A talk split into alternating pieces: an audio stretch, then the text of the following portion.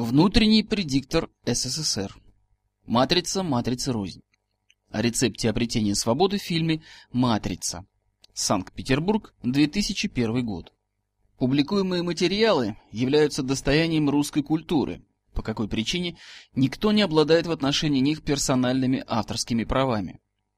В случае присвоения себе в установленном законом порядке авторских прав юридическим или физическим лицом, совершивший это столкнется с воздаянием за воровство, выражающимся в неприятной мистике, выходящей за пределы юриспруденции. Тем не менее, каждый желающий имеет полное право, исходя из свойственного ему понимания общественной пользы, копировать и тиражировать, в том числе с коммерческими целями, настоящие материалы в полном объеме или фрагментарно, всеми доступными ему средствами. Использующий настоящие материалы в своей деятельности при фрагментарном их цитировании, либо же при ссылках на них, принимает на себя персональную ответственность и в случае порождения им смыслового контекста, извращающего смысл настоящих материалов как целостности, он имеет шансы столкнуться с мистическим, вне юридическим воздаянием. Глава первая. Вот такое кино. Многие, особенно из числа молодежи, уже посмотрели фильм «Матрица». Мнения о фильме самые разные, но популярность его неоспорима. Даже в книге о Владимире Владимировиче Путине от первого лица есть упоминание младшей дочери президента России об этом фильме. А еще у нас сейчас любимый фильм «Матрица», но папа его не видел. Мы его приглашали, он сказал, что нет времени, но потом обязательно посмотрит. О чем же этот фильм? На первый взгляд, очередной триллер, который забудется, не оказав сколь-нибудь существенного влияния на умы и нравы зрителей, которые спустя какое-то время возжаждут нового зрелища, мордобоя, но в иных декорациях. Краткое содержание фильма таково. Молодой человек по имени Томас Андерсон работает в компьютерной фирме, а в свободное от этой работы время занимается хакерством, выходя в глобальную компьютерную сеть с домашнего компьютера. Пояснение. Хакер – это специалист по обеспечению несанкционированного доступа и работы с информацией, хранящейся в компьютерах, в том числе и через компьютерные сети. Конец пояснения. И хакерство – его главное занятие, в котором он настолько поднаторел, что стал одним из сильнейших хакеров планеты. В сети Андерсон ищет некоего Морфеуса, главу тайной преступной организации, но тот через компьютерную сеть выходит на него сам.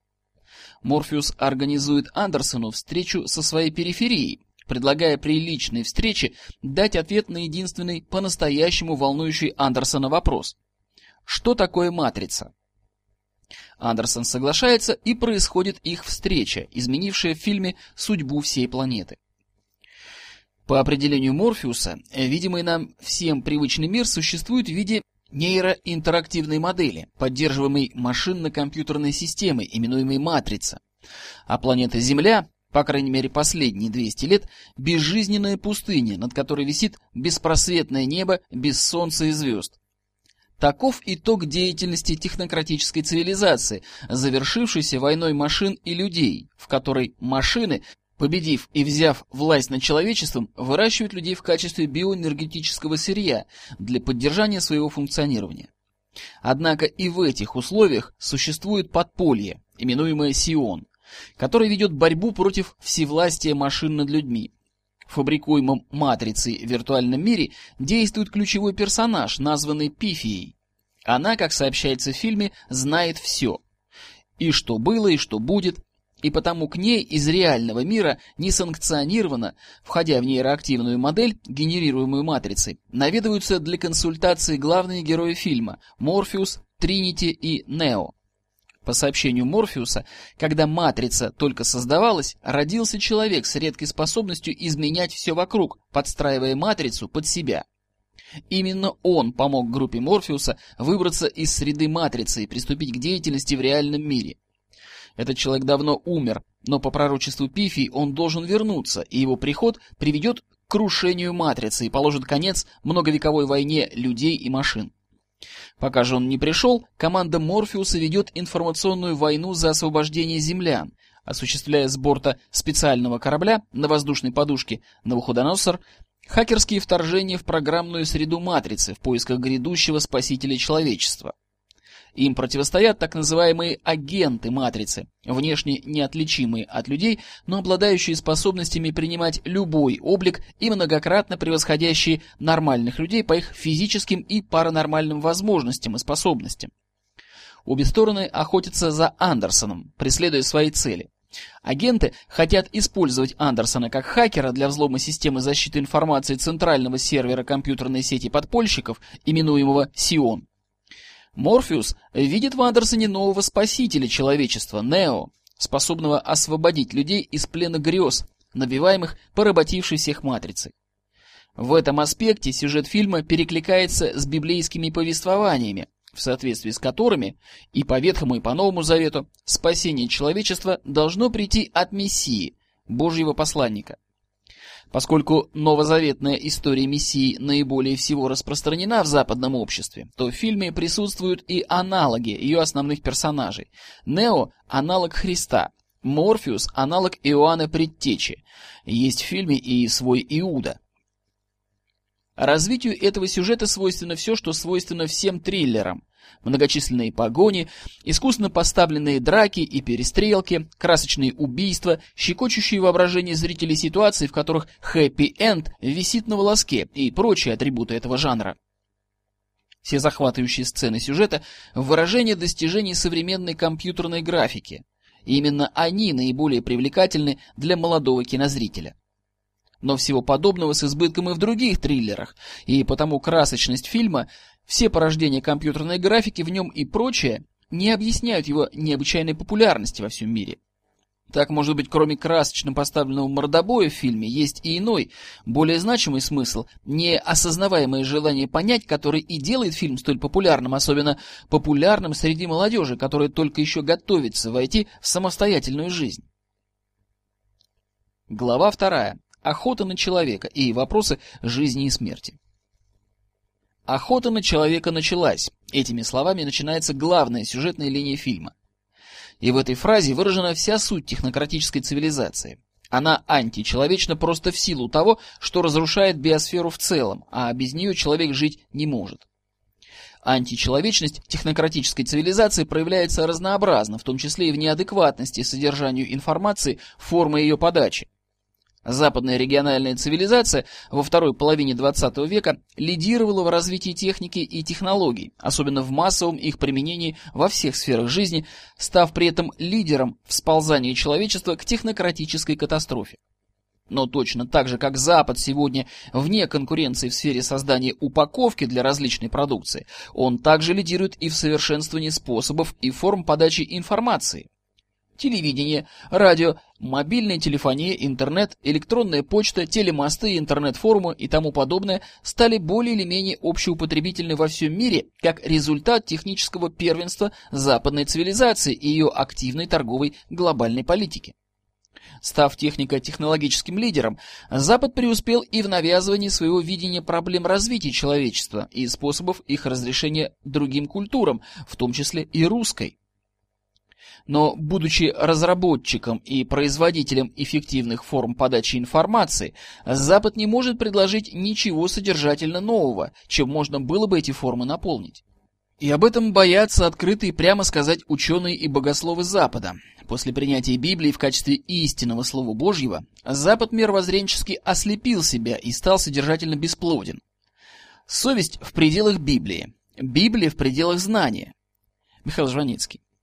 Все прошлые и современные мировоззренческие разработки Запада, различные философские школы учения древности, включая и марксизм, определяющие дальнейшие пути развития цивилизации, не способны вывести западного человека из загона Библии.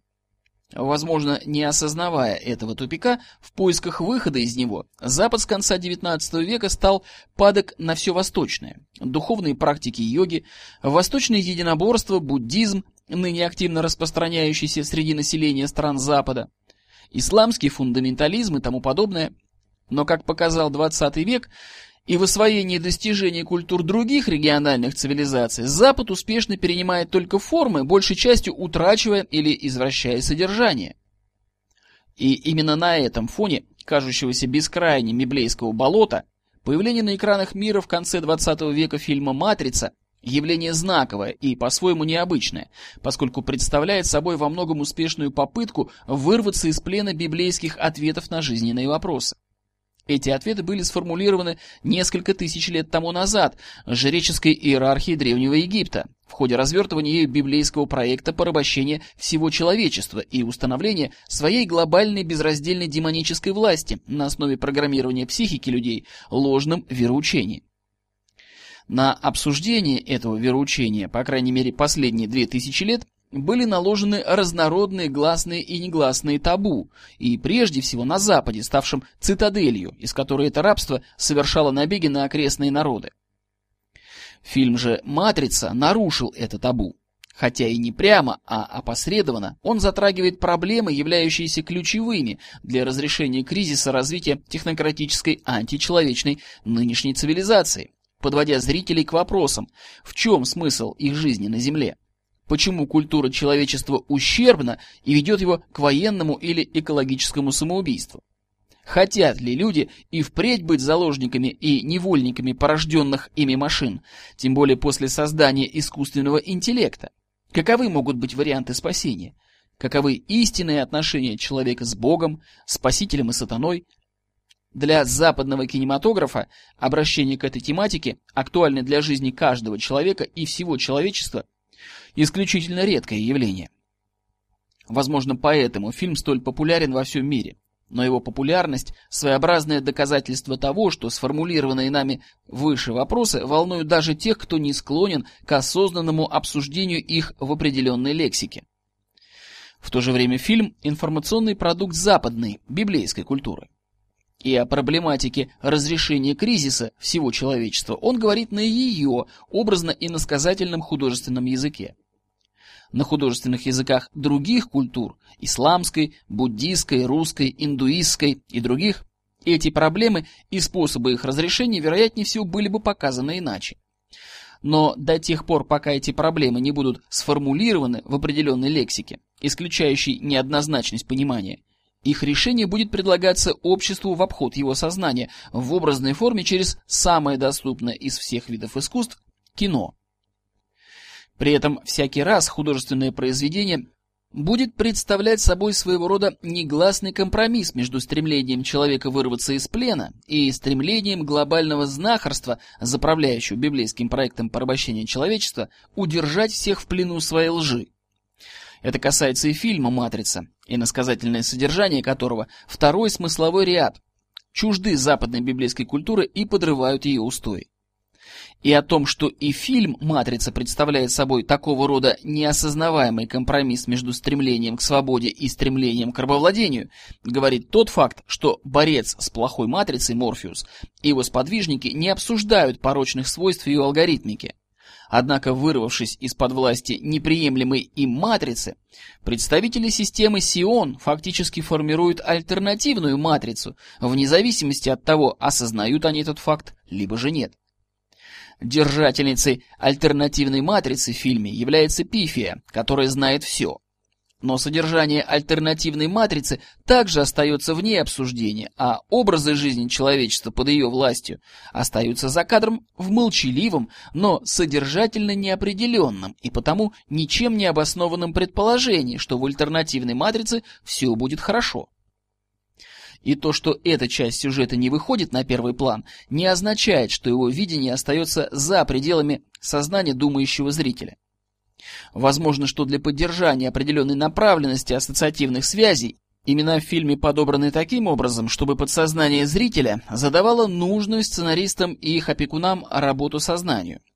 Словно оправдывая свое имя, Морфеус полагает, что объективная реальность и ее образы в психике человека не связаны между собой, подобно тому, как это происходит в сновидениях, когда подсознание занято обработкой информации, поступившей в период бодрствования, и перед видящим сон сознанием, большей частью утратившим волю, встают неестественные для жизни в бодрствовании картины.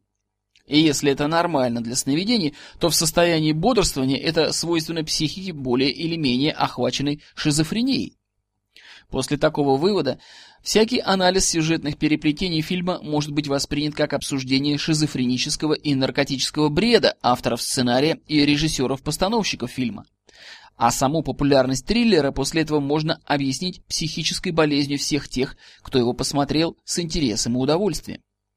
И хотя общество глобальной цивилизации нравственно-психически действительно не вполне здорово, а для какой-то его части матрицы действительно экранизация их шизофренических или наркотических видений и каких-то ночных кошмаров, все-таки в целях дальнейшего освобождения и исцеления психики общества необходимо показать связи образов матрицы с объективной реальностью такими, каковы они есть, и тем самым раскрыть иносказательную мировоззренческую составляющую сюжета этого триллера, делающую его столь популярным.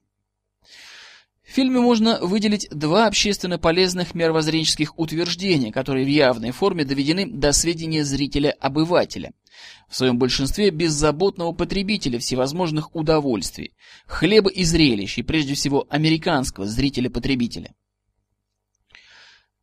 Вы не млекопитающие, то есть вы не люди, вы не человеки, вы вирус. Человечество – болезнь, раковая опухоль планеты, а мы – машины, обладающие интеллектом по сюжету фильма – лекарство. System failure. Система рухнула, потерпела крах. Этот транспарант появляется в конце фильма на дисплее одного из компьютеров. Если с первым утверждением все более или менее ясно, глобальный биосферный экологический кризис куда как нагляден, то второй требует некоторых пояснений. Как известно всем, кто маломальски знаком с компьютерными делами, после того, как система терпит крах, в лучшем случае необходима перезагрузка компьютера, а в худшем – инсталляция операционной системы и программного обеспечения сызного. Иными словами, транспарант на компьютерном дисплее в конце фильма прозрачно намекает, что прежняя система глобального управления человечеством, под опекой которого человекообразный вирус-обыватель привык беззаботно и ненасытно вкушать жизнь, рухнув в ближайшей перспективе, оставив каждого наедине с глобальными проблемами всего человечества и планеты. И эти проблемы имеют характер системообразующий, а не локально-персональный. Эти два утверждения, высказанные в прямой форме, в совокупности представляют намек вирусу-обывателю, пора начинать думать о разрешении проблем, порожденных его собственным паразитизмом на других членах общества и биосфере планеты. Помыслы такого рода могут простираться в двух взаимно исключающих направлениях.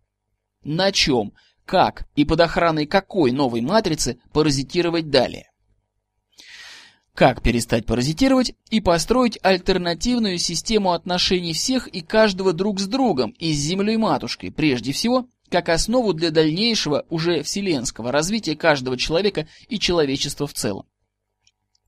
Собственно, в этих намеках о необходимости ответить на один из двух вопросов и состоит все позитивное и благодетельное, сказанное в фильме прямо. На какой из двух вопросов искать ответ, каждый решает сам – есть ли смысл искать эти ответы самому, либо лучше продолжать беззаботно вкушать жизнь, а ответы пусть ищут другие? На этот вопрос тоже каждый отвечает сам. Все остальное позитивное и благодетельное в фильме выражено иносказательно, и потому приходится давать ответы на многие немые вопросы. Но прежде всего необходимо ответить на вопрос. Есть ли в природе нечто объективное, давшее название «матрица», английское слово «matrix», той машинной системе, которая в сюжете фильма стала для человечества протезом биосферы и фабрикой сонных грез, а якобы реальной жизни всех и каждого. Либо сами авторы фильма в силу своего шизофренического мировоззрения видят мир болезненно извращенно, а «Матрица» не иносказательный образ чего-то реального, а их бред. Вопрос о том, что есть реальность, в фильме ставится, но гласный ответ на него, проистекающий из индивидуализма, взращиваемого библейской культурой, дается в смысле солипсизма. Реально то, что ты осознаешь. Пояснение. Солипсизм, латинское «solus», единственный и «ipse сам», теория, согласно которой существует только человек и его сознание, а объективный мир, в том числе и другие люди, существует лишь в сознании индивида. Соответственно, философскому словарю под редакцией академика от диалектического материализма И.Т. Фролова «Москва. Политиздат. 1981 год». Конец пояснения. Возведение воззрения, реально то, что ты осознаешь, в ранг всеобщего закона бытия – это взращивание в себе шизофрении. Поход по пути подмены продуктами мыслительной деятельностью психа реального бытия вне границ им осознаваемого. Субъект вида Homo sapiens осознает только часть объективной реальности. Однако на вопросы, как организована объективная реальность, какая ее доля попадает в сознание большинства субъектов вида Homo sapiens, как воздействуют друг на друга объективная реальность в целом и та ее часть, которая является достоянием сознания субъекта в каждый момент времени, Каждому зрителю предоставляется возможность ответить самостоятельно, дабы не впасть в шизофрению или не замкнуться в мирке собственного сознания. При этом по существу способность зрителя не замечать названных вопросов и вопросов, проистекающих из них, уже своеобразный ответ на каждый из этих вопросов.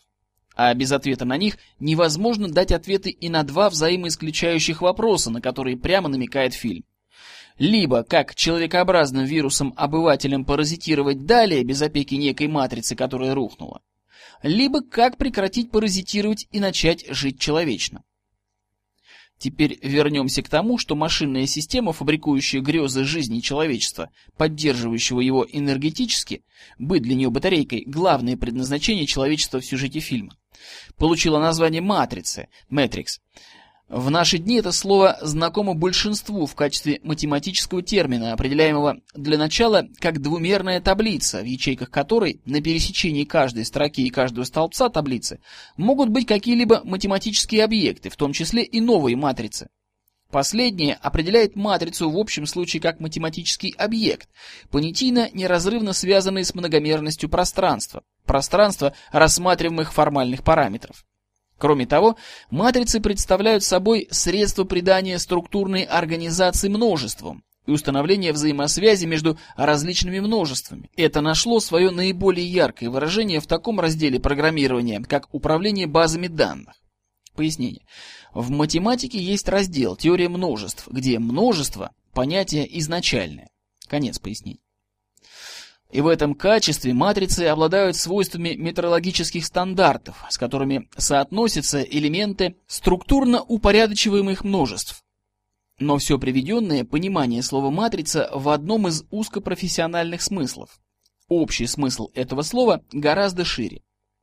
Советский энциклопедический словарь. Москва, 1986 год, выводит слово «матрица» от латинского «матрикс» – «матка» и все значения этого слова, принятые в различных отраслях деятельности, приводимые в толковых словарях, так или иначе связаны с тем, что матрица в полиграфии, в механической обработке материалов и тому подобное является сущностью, задающей образ, вырабатываемый на ее основе той или иной продукции, а также придающей упорядоченность материи, из которой состоит продукция. То есть со словом «матрица» оказываются связанные понятия о порождении соответствующего предопределению образа на материальной основе какого-либо носителя информации. Глава 3. Математика и Божий промысел.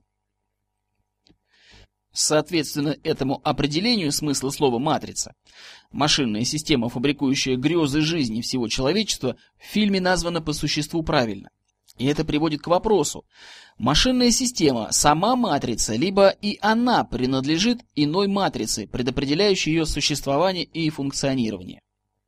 Чтобы не ограничивать общность рассуждения, лучше предположить, что ограниченная локализация на планете Земля машинная система из сюжета фильма может существовать и функционировать только если ей есть место в некой объемлющей ее бытие матрицы высшего по отношению к ней порядка взаимной вложенности частных матриц. Пояснение. Иными словами, если рассматриваемую матрицу уподобить матрешке, то существуют ли матрешки, вложенные друг в друга, внутри порядка вложения которых находится рассматриваемая матрешка? И может ли быть так, что в некоторых из матрешек может находиться более чем одна матрешка одного и того же порядка вложения? И могут ли объемлющие матрешки оказываться в том или ином виде внутри каких-то из вложенных в них матрешек? Конец пояснения. Та матрица, в свою очередь, занимает место в ячейке объемлющей матрицы следующего порядка. И так в ходе рассмотрения расширяющейся упорядоченности взаимной вложенности матриц, предопределяющих бытие вложенных матриц и порождаемых ими процессов, включая и бытие вселенных. мы приходим к паре вопросов, положительный ответ на каждый из которых является отрицательным ответом на сопряженный с ним парный вопрос. Существует ли предел этой последовательности расширения матриц? То есть, существует ли определенная всеобъемлющая матрица, предопределяющая бытие всех вложенных в нее матриц и возможности их наполнения некой материей и информацией? Либо такой предел не существует, и порядок матриц, объемлющих в них вложенные ограниченные частные матрицы, можно наращивать без каких-либо качественных и количественных ограничений, порождая все новые и новые возможности бытия разнородных миров. К этим вопросам человечество приходило неоднократно. И на протяжении истории разные мировоззренческие системы, школы, давали на них в той или иной форме содержательно взаимоисключающие ответы. Но при всем разнообразии детально разработанных мировоззренческих систем, все они могут быть отнесены к одному из двух классов ответов. Некий предел наращивания порядка взаимных вложений матриц существует, и процесс наращивания порядка взаимного объятия матриц приводит к отождествлению предела последовательности с некой определенной всеобъемлющей матрицей, издревле называемой «Божье предопределение бытия мироздания». Пояснение. В смысле, подобном тому, как к конечному числу могут сходиться интегралы с бесконечными пределами интегрирования. Конец пояснения. Объективно, существует только некая первооснова бытия, своего рода первый кирпичик мироздания, конечный элемент, единица и какие-то правила сложения, умножения, вычитания и тому подобных преобразований, с использованием которых на основе единицы порядок взаимных вложений частных матриц бытия может наращиваться неограниченно, не сходясь никакой определенной всеобъемлющей матрицы. И тот, и другой взгляды допускают бесконечные расширяющиеся порядки вложения частных матриц бытия, но выражают они качественно различные понятия об этой бесконечности. В первом случае это изначально предопределенная свыше бесконечность, а во втором случае это бесконечность, выстраиваемая методом проб и ошибок, наращиванием и преобразованием частных матриц, представляющих собой конечные элементы в этом бесконечном строительстве. На первый взгляд, оба взаимоисключающих взгляда равноправны, а судить об истинности какого-то одного из них и соответствующей ложности другого не представляется возможным. Но если подумать, то истинным все же является первый взгляд.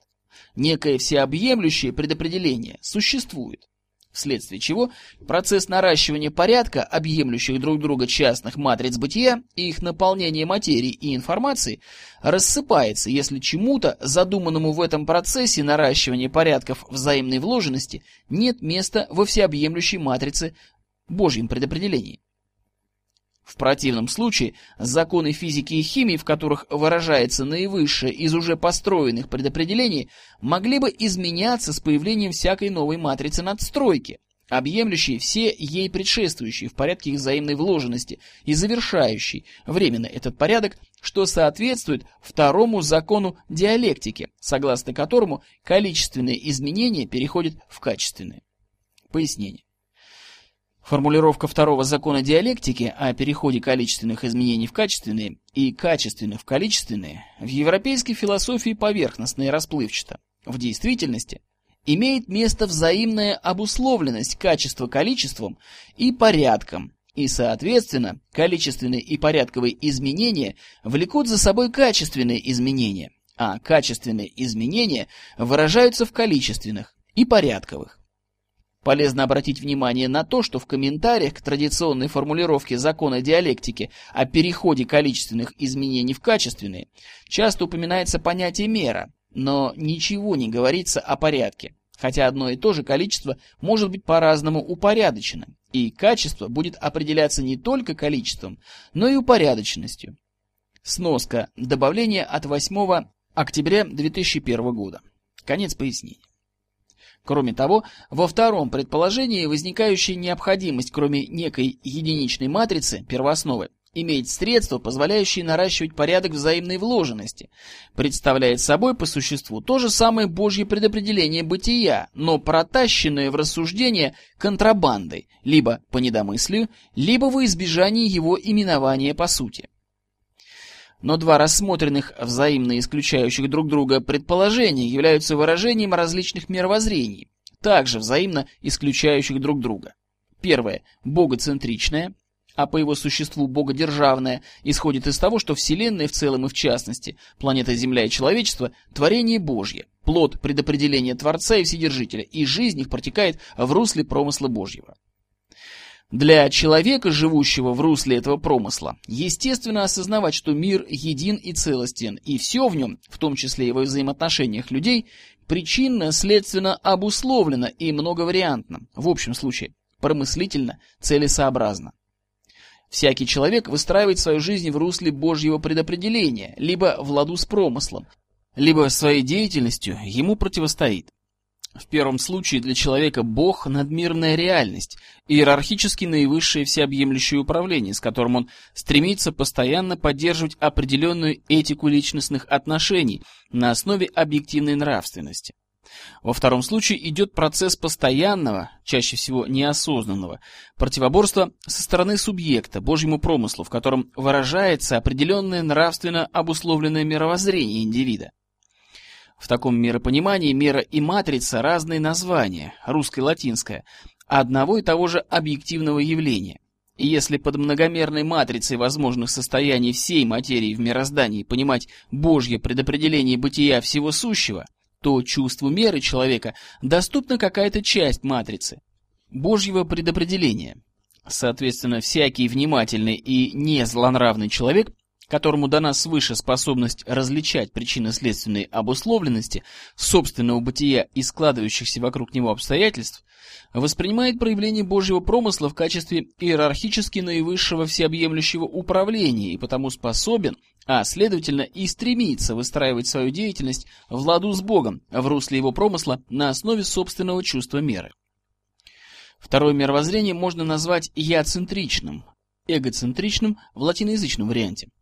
По своему существу оно либо полностью атеистическое, когда возводит человека в ранг Бога или покорителя природы, либо приходит к пантеизму, когда обожествляет мироздание в целом, отдавая дань тому, что далеко не все в природе подвластно человеку и человечеству в целом. Но в обоих вариантах это мировоззрение настаивает на том, что Вселенная, планета Земля с биосферой и человечеством в ней как-то самообразовались, но при этом из подсознания человека, приверженного такому мировоззрению, все равно всплывает вопрос «из чего?». То ли в результате взрыва, снова вопрос «чего?», то ли в результате длительной эволюции, опять «чего?». Такому мировоззрению свойственно восприятие объективной реальности в качестве набора не связанных между собой случайных фактов, процессов и явлений, постоянно изменяющиеся многообразие комбинаций которых и определяет для него эволюционное развитие Вселенной, самоосуществляющееся в соответствии с уже познанными или еще не познанными человеком законов природы. Это является результатом того, что невидимые для атеиста причинно-следственные обусловленности между разными с его точки зрения явлениями, в которых выражается непосредственно иерархически наивысшее всеобъемлющее управление Вседержителя, оцениваются как объективно несуществующие. Все, что не дано воспринимать субъекту непосредственно, многими рассудочно оценивается как объективно несуществующее. Такое мировоззрение в центр мироздания помещает, пусть даже и неосознанно, либо человека и его ограниченные возможности, либо законы природы, овладев которыми человек начинает воображать себя венцом природы. Но я-центризм остается я-центризмом, вне зависимости от широты его горизонта. Если я и видел дальше других, то это потому, что я стоял на плечах гигантов. Исаак Ньютон. И как следствие неявного, неосознаваемого атеизма в я-центричном мировоззрении стремление к постижению единого Бога и его промысла по отношению к творению противопоставляется, тоже неосознанно, стремлению к познанию человеком законов природы. Глава 4. Матричное управление. В порядках взаимной вложенности матриц объективной реальности можно выявить и разграничить специфические матрицы, которые могут предопределять течение разнородных по их характеру процессов общефизических, биологических, внутриобщественных. И матрицы, охватывающие течение исключительно внутриобщественных процессов, представляют особый интерес для судей общества, поскольку изменение матриц такого рода непосредственное или опосредованное изменение судеб народов, цивилизации и человечества в целом. В обоих охарактеризованных ранее мировоззрениях матрица выступает в качестве программы многовариантного алгоритма, в русле которого человечество развивает свою культуру. Пояснение. Культура в настоящем контексте понимается как вся информация, не передаваемая от поколения к поколению генетически, в готовом к употреблению виде. Конец пояснения. Под воздействием культуры, в которой растет человек, обладающий тем или иным генетическим потенциалом развития, вырабатываются осознаваемые привычки и бессознательные автоматизмы поведения и отношения человека к явлениям его внутреннего и внешнего мира.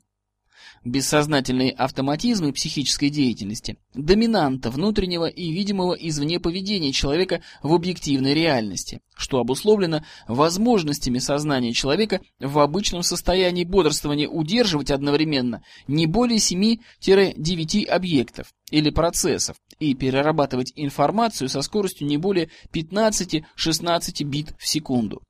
Пояснение. При проекции кинопленки со скоростью менее 15 кадров в секунду сознание воспринимает фильм как последовательность кадров. При проекции со скоростью 16 кадров и более все кадры перестают различаться, и сознание воспринимает непрерывный фильм. Конец пояснения. Иногда, в частности Гумилев в его работах по этногенезу, эти бессознательные автоматизмы называют стереотипами. Их существо может быть осознанно выявлено и оценено как добро или зло в определенных жизненных обстоятельствах. Неопределенность стереотипов поведения и отношения к различным явлениям объективной реальности, а также нежелание определиться в их этическом существе, добро-зло, по отношению к Божьему промыслу, один из главных признаков того, что жизнь протекает в русле некой античеловечной матрицы, формирующей определенный тип культуры античеловечная суть которой защищается от выявления ее хозяевами всевозможными прямыми и опосредованными запретами на ее осмысление. Такого рода стереотипы порождают внутреннюю конфликтную алгоритмику психической деятельности субъекта и обществ в целом, что выражается в различных психических и психосоматических заболеваниях, аварийности, травмах и прочих бедах, свойственных образу жизни нынешней цивилизации. Поэтому не только можно, но жизненно необходимо обсуждать достоинства и недостатки той или иной матрицы и порожденной ею культуры. Пояснение. Гумилев за выявленные им стереотипы этногенеза снял морально-нравственную ответственность с людей, отнеся их к законам природы. Тут мы встречаемся с детерминированным явлением природы, за которое человек моральной ответственности не несет, даже если при этом гибнут прекрасная девственная природа и великолепная чужая культура. Грустно, конечно, но что делать? Гумилев. Этногенез и биосфера Земли. Издание 3. Стереотипное. Ленинград. Гидрометеоиздат. 1990 год. Страница 462. Но такое воззрение недостойно человека. В этом утверждении он ошибся и был неправеден. Конец пояснения. Выход же за пределы одной матрицы неизбежно влечет за собой переход в иную матрицу с иным типом культуры. И, соответственно, есть вид власти, не попавший в поле зрения традиционной политологии, потому лежащий вне ее понимания, но, тем не менее, неразрывно связанный с процессами, имеющими место в мире, реальности, матриц предопределений. Во-первых, это подвластность общества некой матрицы или набору матриц. Во-вторых, это власть над обществом тех людей, которые обладают способностью к уничтожению, преобразованию и порождению прежде не проявлявшихся частных матриц, предопределяющих жизнь обществ в пределах всеобъемлющей матрицы Божьего предопределения бытия. Если попытаться описать содержание такого рода матриц, то получится концепция жизни общества как некий идеал, как набор средств, предназначенных для воплощения этого идеала в жизнь. Соответственно этому, власть на основе матричных процессов мы называем уже многие годы властью концептуальной. При этом следует понимать, что концепция жизни общества – это не идеология. Идеология даже не всегда выражение концепции, а одно из средств проведения концепции в жизнь. Так, в истории человечества все наиболее изощренные системы рабовладения были прикрыты идеологиями освобождения людей труда от угнетения, Но именно это и составляло суть тех концепций, которые прикрывались идеологическими системами освобождения от рабства, оставаясь сами собой на протяжении многих веков и успевая при этом сменить несколько идеологических оболочек. И концепция жизни общества – это и не его действующее законодательство или законотворческие прожекты. Всякое законодательство – это пограничные рубежи или линии фронтов, на которых одна концепция защищает себя от осуществления в том же обществе другой, несовместимой с нею концепции. Но если кто-то подумал, что внутренний предиктор СССР решил задним числом связать понятие концептуальной власти с тем, на что его участников надоумил фильм «Матрица», то пусть обратятся к работам ВП СССР «Мертвая вода» во всех редакциях, начиная с 1991 года по настоящее время, к незавершенной работе «К богодержавию», и прочтет, что там сказано прямо и однозначно понимаемо о матрицах-предопределениях и о концептуальной власти, а не в иносказательно-образной форме художественного фильма, который каждый поймет по-своему. Соответственно, сюжету фильма, если герои действительно вырвались из-под власти матрицы, машины, на свободу, не ограниченную ничем и никем, то их беспредельно свободное воображение должно позволять каждому из них, а тем более им всем коллективно, породить новую предельно всеобъемлющую матрицу высшего порядка, исходя из которой они могли бы без всех театральных эффектов обнулить или преобразовать матрицу, в которой существовала машинная система, именуемая матрица, из-под власти которой они якобы вырвались в реальный мир. Входя в мир, порожденный всякой вложенной матрицей из ее объемлющей матрицы высшего порядка, достаточно объявить всех своих противников несуществующими, бессильными или как-то иначе преобразованными, объявить себя невидимым и всемогущим, заведомо бессмертным и неуничтожимым в мире, материя которого наполняет вложенную матрицу. Пояснение. В смысле оператора многих языков программирования declare – объявить описывающего свойства объектов, которые обрабатываются в алгоритме программы. Конец пояснения. После этого исчезнет необходимость во всех театральных эффектах со стрельбой, драками, исчезновениями по телефонным кабельным линиям и трагической невозможностью скрыться от преследователей, растворившись в воздухе либо оставить их наедине с навиваемыми их матрицей грезами, скрывшись по мобильной телефонной связи. Во всех этих пижонских зрелищных эффектах на публику, при действительном вхождении в процесс, если не из объемлющей матрицы, то хотя бы из альтернативной матрицы равного порядка значимости, нет никакой необходимости. Такое даже трудно отнести к развлечению с целью поиска какого-либо удовольствия. Собственно, такого рода управление процессом на основе воздействия на вложенные матрицы бытия из объемлющей матрицы и продемонстрировали главному герою Андерсону Нео так называемые агенты, когда Нео, будучи ими арестованным, качал права и попросил телефон. Агенты объявили его немым, и под воздействием этого оператора, языка программирования высокого уровня, вызвавшего исполнение множества микрокоманд, у Нео быстренько затянулся рот, но и агенты в мире, порожденном их матрицей, не выглядят беспредельно свободными. Если бы дело обстояло иначе, им не было бы нужды уговаривать Андерсона Нео сотрудничать с ними. Они попросту перепрограммировали бы его психику так, что он стал бы безупречно лояльным системе гражданином, либо заткнули бы дырки в своей матрице и вскрыли бы сервер Сиона сами, без его помощи какое-то представление, скорее всего бессознательное, о такого рода возможностях матричных преобразований реальности, создатели фильма имеют, поскольку именно такими средствами агенты пытались поймать экипаж Новохудоносора, преобразовав фабрикуемый матрицей обычный дом в каменный мешок, без окон, без дверей.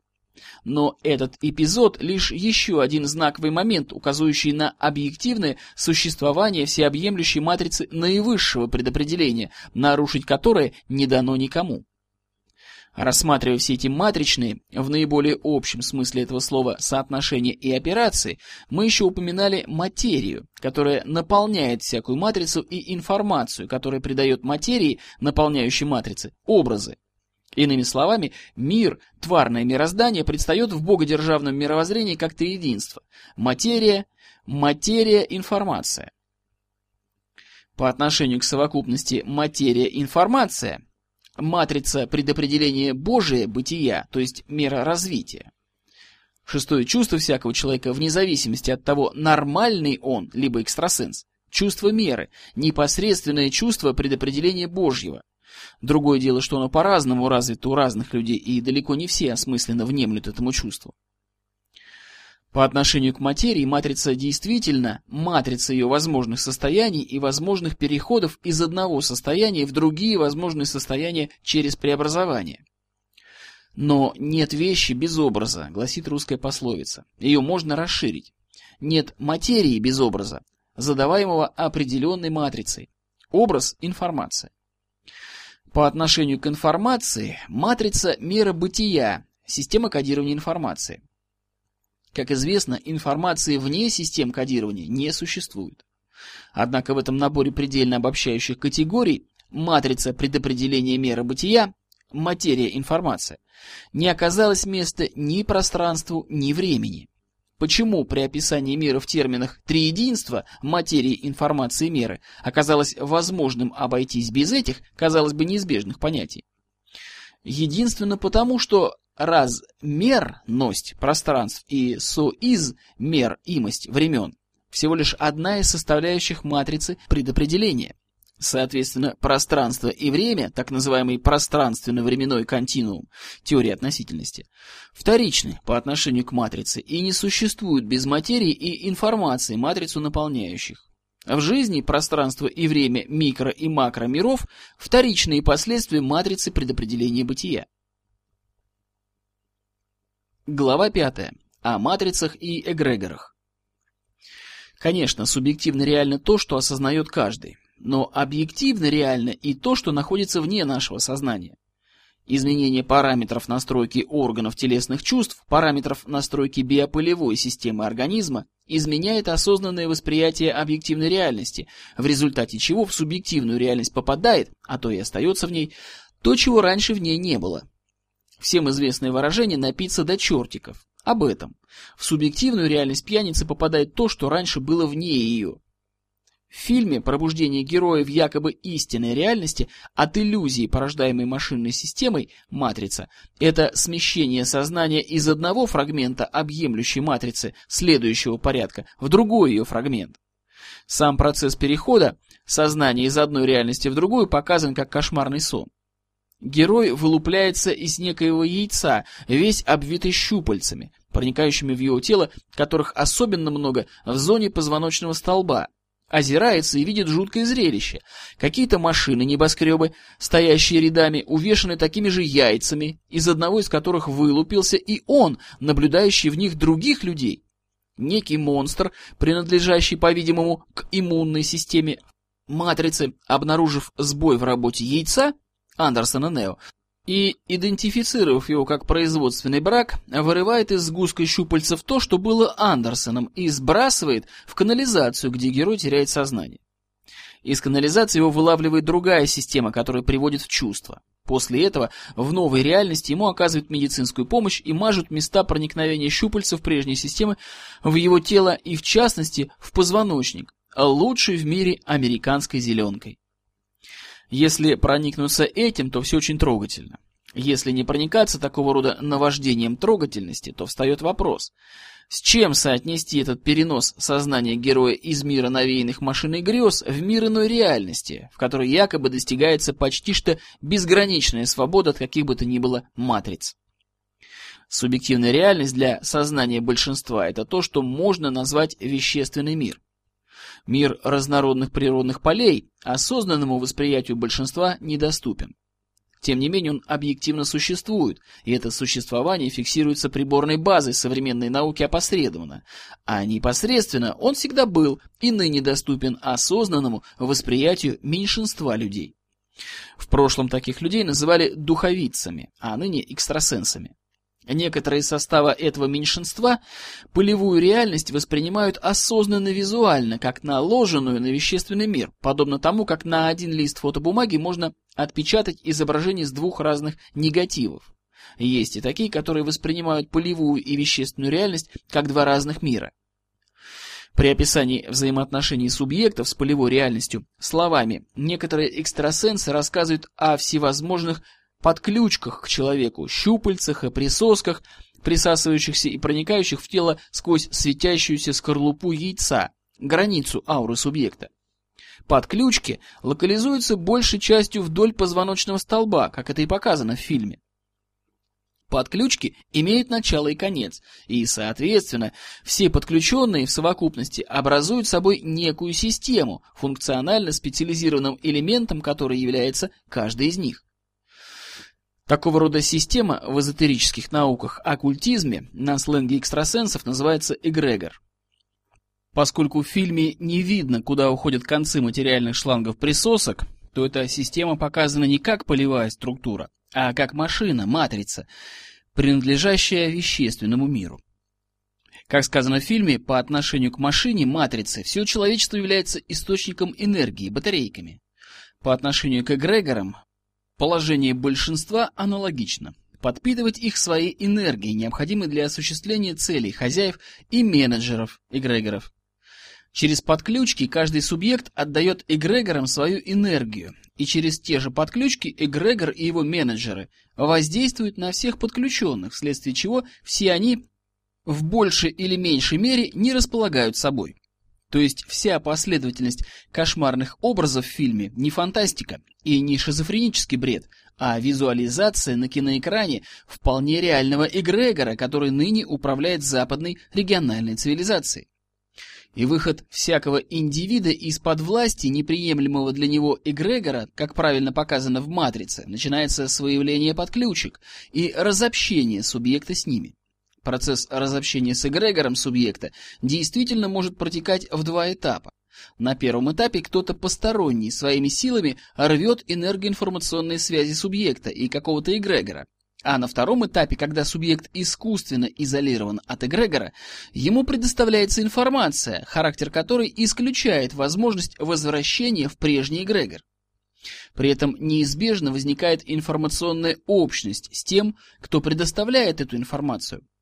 Если она является достоянием какой-то группы людей, то автоматически возникает подключение к образуемому ими иному эгрегору. Реально не входить ни в один эгрегор субъект, живущий в обществе себе подобных, не может. Но отношения субъекта с эгрегорами, порождаемыми культурой, могут быть разными. Субъект может быть невольником эгрегора. Невольниками эгрегоров являются и эгрегориальные лидеры, те субъекты, чья воля является господствующей над эгрегором. Однако в пределах эгрегориальной алгоритмики и информационного обеспечения, за пределы которых они выйти не вольны. Субъект может быть менеджером эгрегора. Менеджер эгрегора не связан эгрегориальной алгоритмикой и информационным обеспечением, по отношению к которому другие его участники являются невольниками. Эгрегор может быть общим достоянием субъектов, ни один из которых не является его невольником, и именно это является нормальным для человека отношением его индивидуальной психики и эгрегора. Соответственно, сюжету фильма, если все подключки к порабощающей людей матрице вырваны, а места их проникновения в тело с целью скорейшего заживления ран намазаны лучшей в мире американской зеленкой – то у героев фильма, свободных от подключек к плохой матрице, все должно протекать в дивном ладу без каких-либо внутренних проблем и конфликтов в их коллективе. Однако в этом месте сценарий фильма дает сбой. Вследствие того, что фантазия сценаристов, режиссеров и актеров пребывает в плену матрицы библейской цивилизации, и авторы фильма в период его создания оказались нравственно неспособны выйти из ее тюремных стен, то они не имеют ни малейшего представления о характере какой-либо альтернативной матрицы предопределения и об образе жизни под ее концептуальной властью. По этой причине и герои фильма, формально освободившись от власти плохой матрицы в свободе якобы реального мира, ведут себя точно так, как и персонажи, живущие под властью матрицы. Здесь следует соотнестись с русской литературой, авторы которой работали над тем, чтобы человечество по существу, а не формально, освободилось из-под власти библейской матрицы. Поэтому персонажи поэмы Александра Сергеевича Пушкина «Руслан и Людмила», романа Николая Гавриловича Чернышевского «Что делать?», многих произведений Ивана Антоновича Ефремова и прежде всего «Туманности Андромеды и Часа быка» ведут себя совершенно не так, как это свойственно большинству персонажей в произведениях толпы элитарной библейской культуры. И это показатель того, что фантазия многих русских художников была свободна от гнета Библии во все времена. Сценаристы и их консультанты от экстрасенсов и оккультизма почему-то забыли о самой главной системе подключек, которая, собственно, и превращает человечество, несущее техническую цивилизацию, в вирус-паразит на теле Земли-матушки. Об этой системе подключек было известно издревле. Еще во времена каменного века эта подключка изображалась бесхитростно, весьма наглядно и доходчиво. Примечание диктора. В тексте книги приведен наскальный рисунок, на котором изображена женщина с воздетыми к небу руками и мужчина при помощи лука, охотящийся на первобытных животных. Гениталии и мужчины, и женщины связаны между собой длиннющим канатом, по-видимому, половым членом мужчины. Что бы все это значило? Это вовсе не первобытный аналог современных непристойных натуралистичных рисунков на стенах туалетов и лифтов. Дело в том, что в вещественном мире нет аналогов изображенному на приведенном рисунке. Рисунок – иносказание в модифицированных образах вещественного мира о реальности, имеющей место в одном из невещественных миров. Обратимся к ней. Психика всякого индивида – многокомпонентная информационная система. Точнее, психика – информационно-метрическая система, поскольку психика – это прежде всего алгоритмика, а алгоритмика – это последовательность шагов преобразования информации, что невозможно без разного рода свойственных алгоритмике матриц, преобразователей мер, которые представляют собой разного рода кальки с объективной всеобъемлющей меры матрицы, высшего предопределения бытия. Психика порождает поведение человека на основе того, что в компьютерном деле принято называть информационным обеспечением.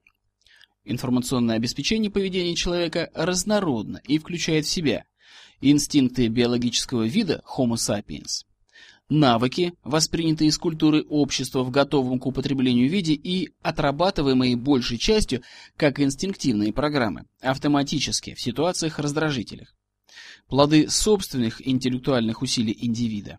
Интуицию, которая также неоднородно включает в себя результаты автономной, изолированной от среды работы бессознательных уровней психики самого индивида. Духовное, биополевое, воздействие на его психику коллективной психики, в поддержании которой индивид соучаствует в духовном мире. Наваждение извне и одержимость как результат полевого воздействия на индивида со стороны других субъектов, как воплощенных, так и бесплотных духов. Непосредственное водительство свыше. Информационное обеспечение поведения, проистекающее из названных разнородных компонент, не во всех жизненных обстоятельствах бесконфликтно сочетается с информационным обеспечением поведения, проистекающим из других компонентов в зависимости от того, чему индивид отдает предпочтение, позволяя той или иной алгоритмике реализовываться в его поведении как в вещественном, так и в духовном мирах. Складывается строй его психики, даже если индивид не осознает, что это такое. Вследствие неоднозначности отдания предпочтения при разрешении конфликтов между разнородными компонентами информационного обеспечения поведения в психике каждого – в обществе прослеживается более или менее ярко выраженная тенденция к поляризации. На одном полюсе те, кто большей частью бессознательно стремится все подчинить удовлетворению своих инстинктивных потребностей. На другом полюсе те, кто более или менее осознанно стремится привести все к ладу с Божьим промыслом и жить в русле Божьего водительства. Первые являются носителями животного строя психики и по существу представляют собой говорящих, человекообразных обезьян, более или менее выдрессированных воздействием культурной среды цивилизации. Вторые находятся на разных стадиях пути к тому, чтобы необратимо стать человеками, носителями человечного строя психики. Между этими двумя полюсами общества рассредоточились, в математическом смысле статистического распределения, все остальные разнородные биороботы-зомби, те, кто отвергает свободу своего разума в постановке и решении задач, а также отвергает и интуицию, подчиняя свою волю внешним факторам. Среди зомби выделяется один специфический отряд – демонические личности – те, кто не отказывается от разума и интуиции, но отвергает при этом водительство свыше и пребывает в опьянении своеволием как своим собственным, так и некоторых из числа окружающих воплощенных в веществе или пребывающих в полевой форме сущностей. Но при более пристальном рассмотрении все зомби, включая и демонические личности, одинаково носители животного строя психики чьи инстинкты закованы в кандалы норм культуры или выступают, как в прямом, так и в извращенном виде, под разновидными масками оболочек формальных новшеств в культуре гедонизма, подчиняющей все компоненты психики извлечению из всего и вся удовольствий. Пояснение.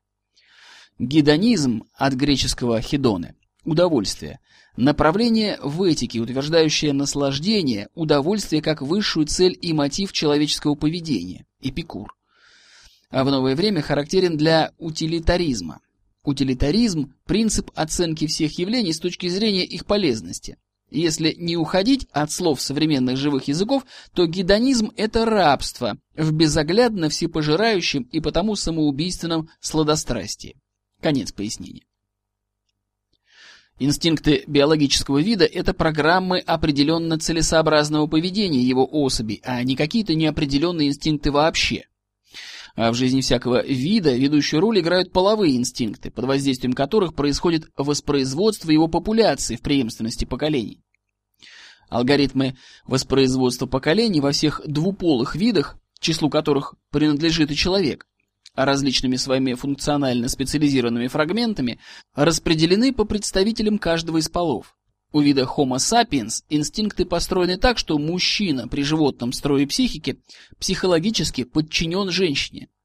В целях воспроизводства новых поколений вида он инстинктивно запрограммирован на обслуживание женщины вместе с рожденными ею детьми. Но эта психологическая подчиненность – зависимость мужчины при животном строе психики от благосклонности к нему женщины имеет место безотносительно к тому, сложились ли между определенными мужчиной и женщиной реально половые отношения или же нет. Это позволяет понять прямой смысл воспроизведенного ранее наскального рисунка. Женщина управляет мужчиной дистанционно, посредством психологической зависимости от нее на основе половых инстинктов, что образно и показано на рисунке эпохи каменного века, как длиннющая связь между ними, подобная кабелю, соединяющему робот и пульт управления им. Но и участь женщины при животном строе ее психики незавидна. Ни одну судьбу сломала подневольность женщины инстинктом, связанным с известными атрибутами ее тела вожделение полового удовлетворения, чему в биосфере естественным порядком сопутствует зачатие, и материнских инстинктов, злоупотребляя которыми дети из своих родителей и в особенности из матерей вьют веревки. Пояснение. Соответственно, этой раскладке инстинктивно обусловленных программ поведения при животном строе психики субъектов прямое психологическое давление женщины на супруга в большинстве случаев эффективно, но по отношению к прямому давлению на нее саму, ее же детей, она беззащитна. От него женщины большей частью способны защититься, только вызвав прямое давление на детей со стороны мужа. Прямое психологическое давление мужа, женщины, на ее детей эффективно, если дети не защищаются от него вызовом давления своей матери на ее супруга. В семье, где в том или ином виде господствуют животные строи психики, но в мягкой форме отношений, когда прямое давление исключено, оказывается редко. Мать может объяснить отцу, чего желают дети, а дети могут объяснить матери, почему у нее возникают нелады с отцом или мужчиной, принявшим на себя отцовские заботы. Но эта нормальная раскладка алгоритмики поведения может быть обманута при переходе к демоническому строю психики, что обращает жизнь семьи в тихий, во внутреннем духовном мире, или громкий, в общем всем вещественном мире, кошмар. Дети демонстрируют свою взрослость отцу, при этом дочери норовят обрести над ним и женскую психологическую власть. Мужья начинают вести себя по отношению к своим женам точно так, как вели бы себя по отношению к своим детям. Матери пытаются обрести женскую психологическую власть над выросшими сыновьями или не могут жить в ладу со своими повзрослевшими дочерьми, если не способны загнать своих детей психологически в младенчество, когда воля детей еще не проявилась. Если матерям удается удержать детей психологически в младенчестве или матери непреклонны в своем стремлении загнать их психологически в младенчество, то матери сами же калечат судьбы своих детей, разрушая их семьи и исключая саму возможность семейного счастья детей в построенных все же семьях.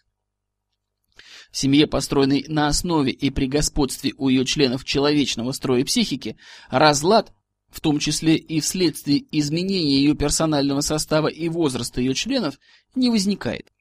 При нечеловечных типах строя психики и изменении возраста членов семьи, изменение ее персонального состава всегда чревато разладом, вследствие несоответствия неизменных алгоритмов инстинктивных программ изменяющимся жизненным обстоятельствам. Конец пояснения.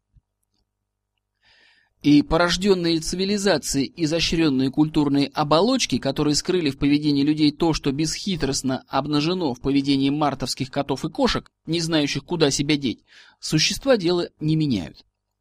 Никто не может упрекнуть кинематографию США в том, что она щепетильна в вопросах показа на публику обнаженного человеческого тела и всевозможных манипуляций с половыми органами.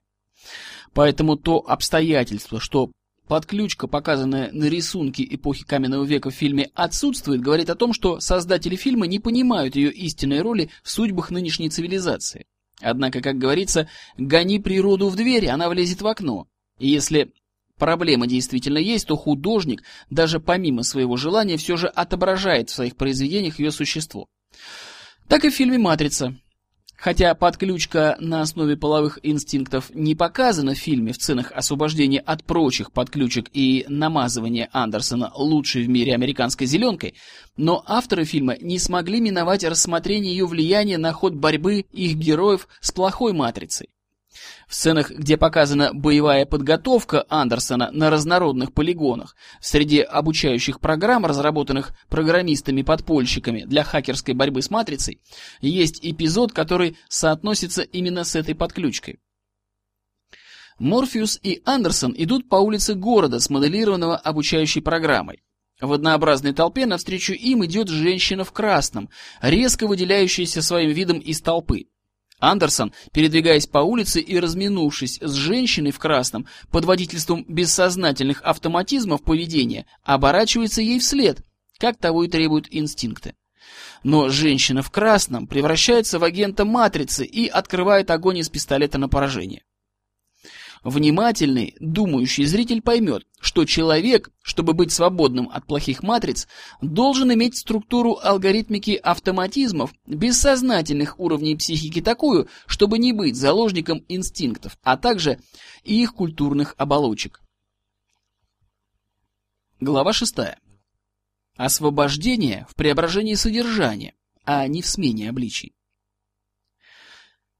Ото всех прочих видов животных организмов в биосфере Земли человек помимо членораздельной речи отличается тем, что единственно у человека есть разум, свободный, в том смысле, что сам назначает пределы возможного, в том числе и нравственно-этически допустимого для себя. Пояснение. У всех остальных высокоразвитых животных разум не может выйти за пределы, установленные свыше в матрице, предопределившей жизнь нынешней биосферы. Конец пояснения. И есть воля, которая всегда действует с уровня сознания и которая может подчинять поведение определенным требованиям и запретам, проистекающим из разума или интуиции. Но воля не вполне свободна, поскольку человек вынужден в ряде ситуаций проявлять волевые усилия, чтобы силой воли преодолеть ограничения в поведении, налагаемые на него инстинктами, сложившимися привычками, нормами культуры и тому подобным. Если силы воли не достает в каких-то ситуациях, то люди не способны осуществить свои намерения в силу подчиненности их поведения тому, чего их сила воли преодолеть не может. Однако в фильме нормальный с точки зрения его авторов человек, рожденный на свободе, в реальном мире, вне плохой матрицы, характеризуется иными качествами. Инстинкты и слабости как раз и отличают нас от мерзких машин.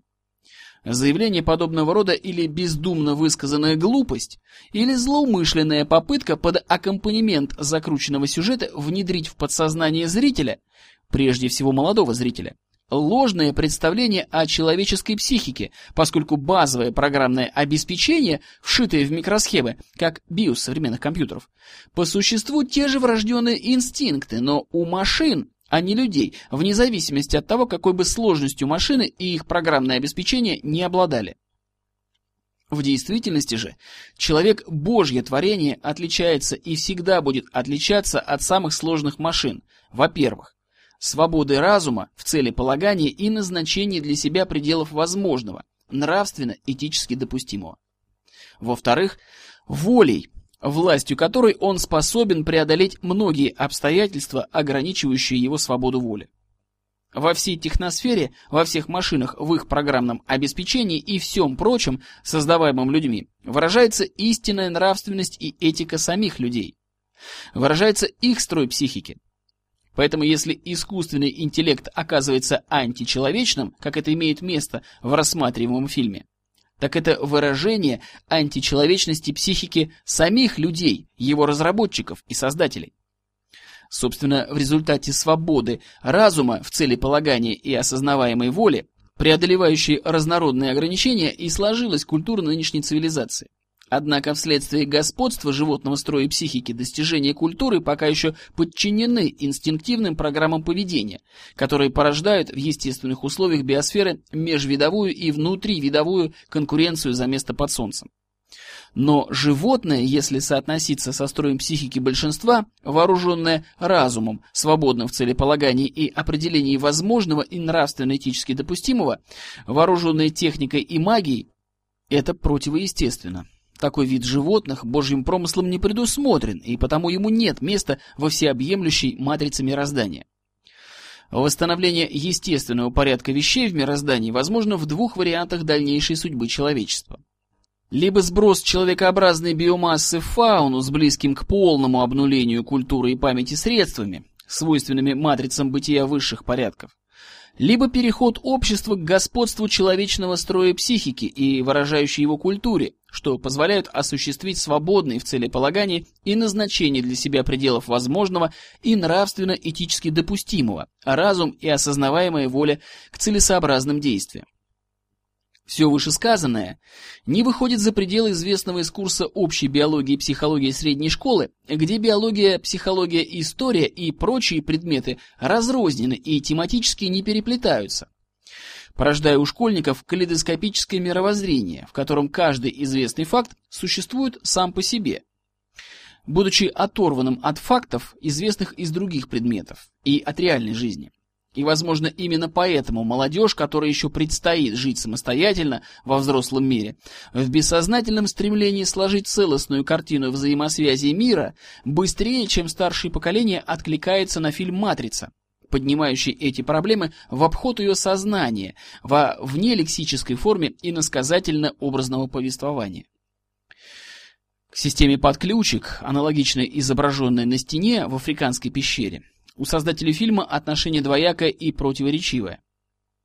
С одной стороны, в процессе переноса сознания главного героя из сфабрикованной машиной матрицей реальности в реальность якобы свободы, она не была показана, хотя кинематография США, как уже говорилось ранее, не отличается особой щепетильностью в вопросах демонстрации обнаженного тела и разнородных актов, прямо или косвенно затрагивающих половые органы мужчин и женщин. С другой стороны, в фильме неоднократно поднимается вопрос о женщине в красном, которая преображается в агента матрицы в одной из обучающих программ, что привлекает внимание к проблеме освобождения личности и общества в целом от диктата в алгоритмике бессознательных уровней психики, инстинктов и их культурных оболочек. В этом двойственном отношении авторов фильма к проблеме нормального строя психики человека и выразилась большей частью неосознаваемая в библейской культуре борьба двух взаимоисключающих тенденций. Соответственно, одной из них, все касающееся половой сферы, не подлежит открытости в обществе ни во плоти, ни в слове, ни в образах художественных произведений и иносказаний. Но поскольку от природы никуда не деться, Цивилизация порождает множество культурных оболочек, возвышающих животное начало как таковое до уровня вечных ценностей человечества. Вследствие этого культура, идеализируя культурные оболочки, в которых предстают инстинкты, поддерживает в обществе нечеловечный строй психики, препятствуя преображению цивилизации в человечность. Соответственно, второй тенденции культурные оболочки никчемны, а животное начало, обнажившееся под давлением порной индустрии, выдается за истинную сущность человека, которой нечего стесняться и проявлением которой необходимо дать полную свободу в безопасном сексе. Это по существу представляет собой прямой отказ от того, чтобы стать человеками. И обе эти тенденции в совокупности в культуре нынешней цивилизации неразрывно связаны, а победа любой из них была бы победой одной из форм одного и того же содержания. Именно вследствие единства их содержания, борьба их между собой представляет собой один из способов удержания человечества под властью матрицы. Создатели же фильма, хотя и показали эту двойственность, но оставили в умолчаниях борьбу этих двух формальных тенденций, способствуя тем самым поддержанию культуры, выражающей животное начало и в будущем. Раз систему подключек, аналогичную изображенной на стене в африканской пещере, не показали прямо, то не без причин и не без цели. Либо по причине того, что экстрасенсы и ясновидцы, причастные к созданию фильма, сами так спеленуты этой подключкой, что из ее кокона уже света белого не видят, а не то, что тонких миров, где эта система подключек зрима. Либо с целью сохранить ее и культивировать впредь и неразрешенность этого конфликта форм проявления одного и того же животного начала создателями фильма выразилась в развитии его сюжета. Как видно из фильма, в реальности и якобы свободы, в которую попал главный герой, свободы от непереносимого давления инстинктов на психику как раз и нет. В реальности якобы свободы действие происходит под управлением все той же матрицы порабощения человечества. Хэппи-энд едва не сорвался по причине того, что тамошний Иуда, Сайфер, в какой-то иной биополевой реальности вожделел близости с Тринити, а сама Тринити, будучи холодна к Сайферу, живет в ожидании любви Андерсона Нео. Так в реальности якобы беспредельной свободы, в которой экипаж Навуходоносора живет без диктата программ нейроинтерактивной модели матрицы, сложился классический любовный треугольник, что неизбежно во всех культурах, воспроизводящих из поколения в поколение нечеловечные типы строя психики. Здесь мимоходом отметим, что тамошний Иуда, сдавший предтечу Морфеуса, единственный персонаж «Матрицы», черты лица которого может быть отождествлены со славянским типом. Его словно специально лепили под тот образ, который в некоторых публикациях по отечественной истории призван изобразить последнего общерусского князя-язычника, киевского Святослава, отца Владимира, ставшего крестителем Руси. Единственное отличие. Вместо пряди волос на обритой голове бороденка узким клинышком над подбородком то есть образ Иуды Сайфера, целенаправленно сконструирован так, чтобы при раскрутке фильма в глобальной сети кинопроката формировать в подсознании зрителя образ врага из славян и прежде всего из русских. В частности, Сайфер – единственный из персонажей, который любит выпить, а стереотип – русские первые в мире пьяницы, общеизвестен. То есть в фильме нет обретения реальной свободы. Но после разрушения человечеством вирусом раковой опухолью планеты одной реальности биосферы Земли, вирус, малость оклемавшись под опекой машинной системы, именуемой Матрица, пытается вырваться из-под ее опеки и создать новую реальность, чтобы, не преобразив себя, паразитировать на ней и впредь.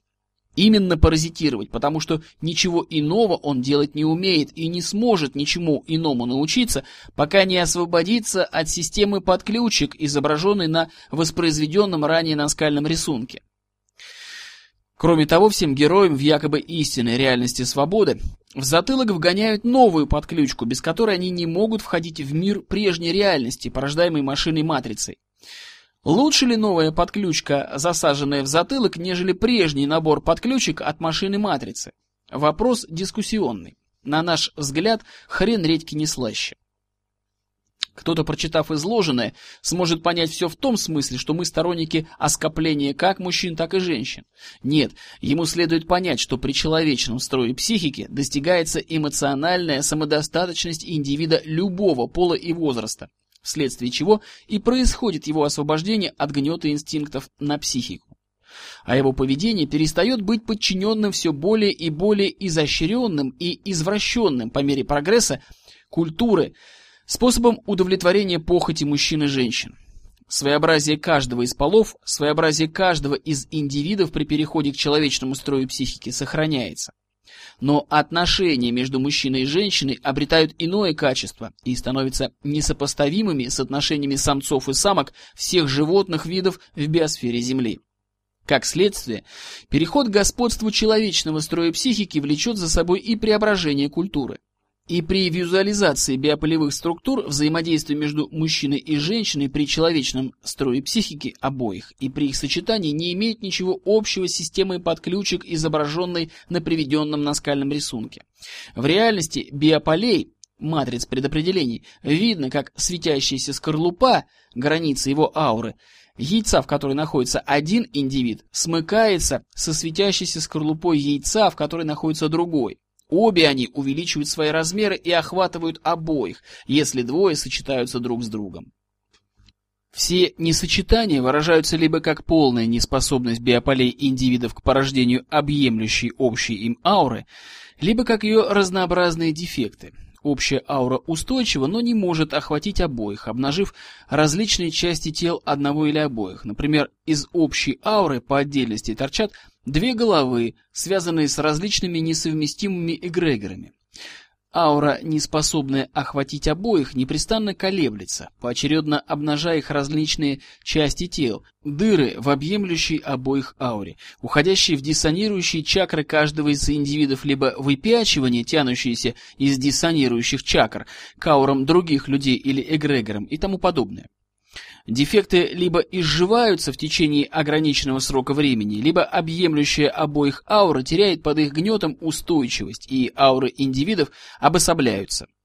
Порождение мужчины и женщины, объемлющей их общие им ауры, проистекает соответственно матрицам предопределения, задающим бытие, в которых порождение объемлющей ауры по цепям обратных связей запечатлевается образом, нашедшим свое выражение в широко известном символе инь-янь. Но ничего похожего на воспроизведенный ранее наскальный рисунок при человеческом строе психики супругов нет ни в реальности биополей, ни в реальности задающих бытие биополей матриц предопределений. Приведем также репродукцию картины литовского художника Чурлениса «Сказка о королях», на которой в образах вещественного мира показан один из вариантов отношений мужчины и женщины в матричной реальности, невозможный при животном типе строя психики. Показанная Чурленисом возможность, однако, не достигается в отношениях большинства, которое предпочитает жить по-прежнему, в каменном веке, так как это было показано на приведенном ранее наскальном рисунке. Пояснение диктора. На приведенной в книге картине Чурлениса на фоне темного леса изображены две стоящие лицом к лицу фигуры, женщины и мужчины в царских одеждах с коронами на головах. Женщина на протянутой к мужчине руке держит крохотный сияющий мир, который своим светом освещает все вокруг, включая и лица мужчин и женщины. Конец пояснения. Также следует обратить внимание и на то, что большинство имен персонажей в фильме ассоциируется с библейским проектом. Тринити – Троица, Нео – Новый. Кто? Христос? Морфеус – Сонный, хотя живет в реальности, якобы свободный от грез, навиваемых машинной системой матрицей. Дозер – Дремлющий. Иуда – Сайфер – Защита. И, как можно понять из сюжета, матрицу предопределения, альтернативную машины, держит скромная, незаметная пифия, которая и управляет миром доступными ей средствами формирования матриц переходов из одного состояния в другие в пределах, задаваемых высшими матрицами предопределениями, в порядках их взаимной вложенности, минуя все демократические процедуры прямо со своей кухни. А кухонь на Земле много, и подобных пифий в реальной жизни не одна, и каждая норовит управить миром и судьбами других людей со своей кухни по-своему. Причем не всегда в согласии и в ладу с другими пифиями и с простыми людьми. Как тут не вспомнить пресловутую ленинскую кухарку, которая должна учиться управлять государством. Не в автократии или концептуальной власти, доступной всем и каждому, истинная возможность торжества народовластия, демократии по существу. Но особенность фильма в том, что Пифия прорицательница, знающая все, консультируя членов экипажа Новохудоносора, Морфеуса, Тринити, Нео по вопросам их вероятного будущего, осуществляет тем самым матричное управление в отношении них самих, будучи частью нейроинтерактивной модели мира, порождаемого матрицей, с властью которой борются герои фильма. Но вопрос о том, что проистекает от пифии как таковой, а что ретранслируется через пифию матрицы в героев фильма, не встает.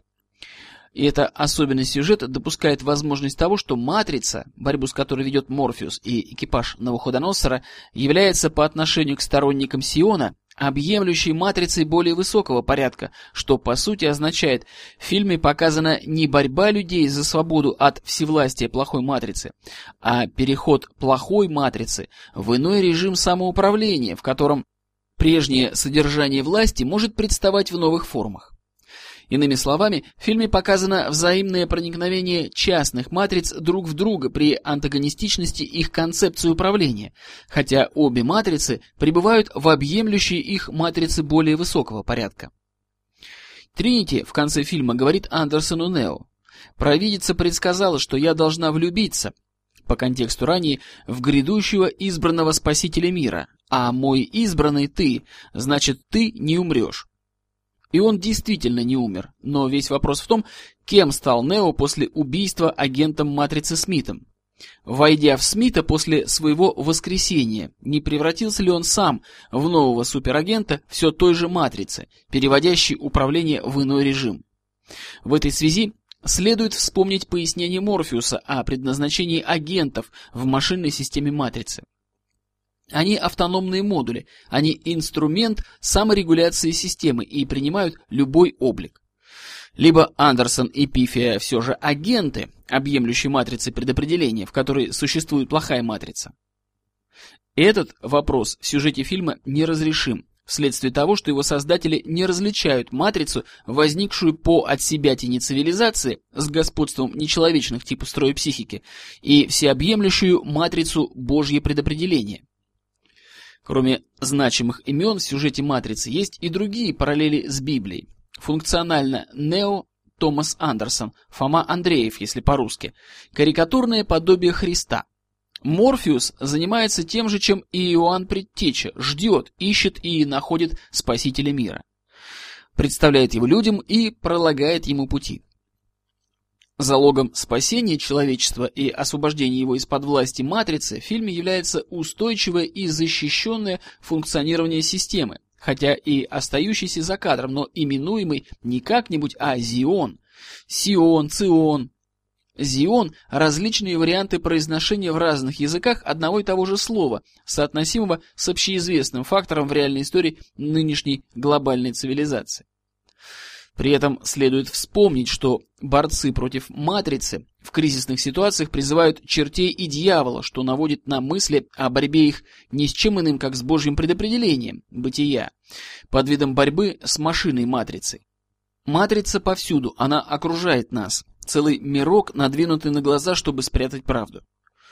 Увы, невозможно объяснить, что такое матрица, но в извращенном я-центризмом мировоззрении субъекта, который не в ладу с Богом, теми же словами будет характеризоваться и всеобъемлющая матрица Божьего предопределения бытия.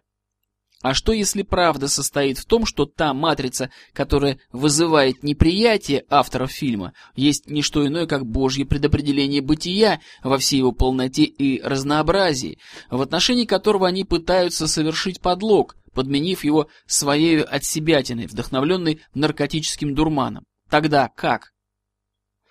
Не лучше ли прямое, без посредников, обращение ко Всевышнему Богу, который достоверно знает, что есть матрица отсебятины, а что его предопределение? Бог отвечает каждому, кто вас жаждет его услышать, но не каждый, услышав ответ, данный ему свыше, на языке знаменательных жизненных обстоятельств или прямо в его сокровенный внутренний мир по совести, после этого согласен приложить свою волю к тому, чтобы преобразить себя и последовать водительству Всевышнего.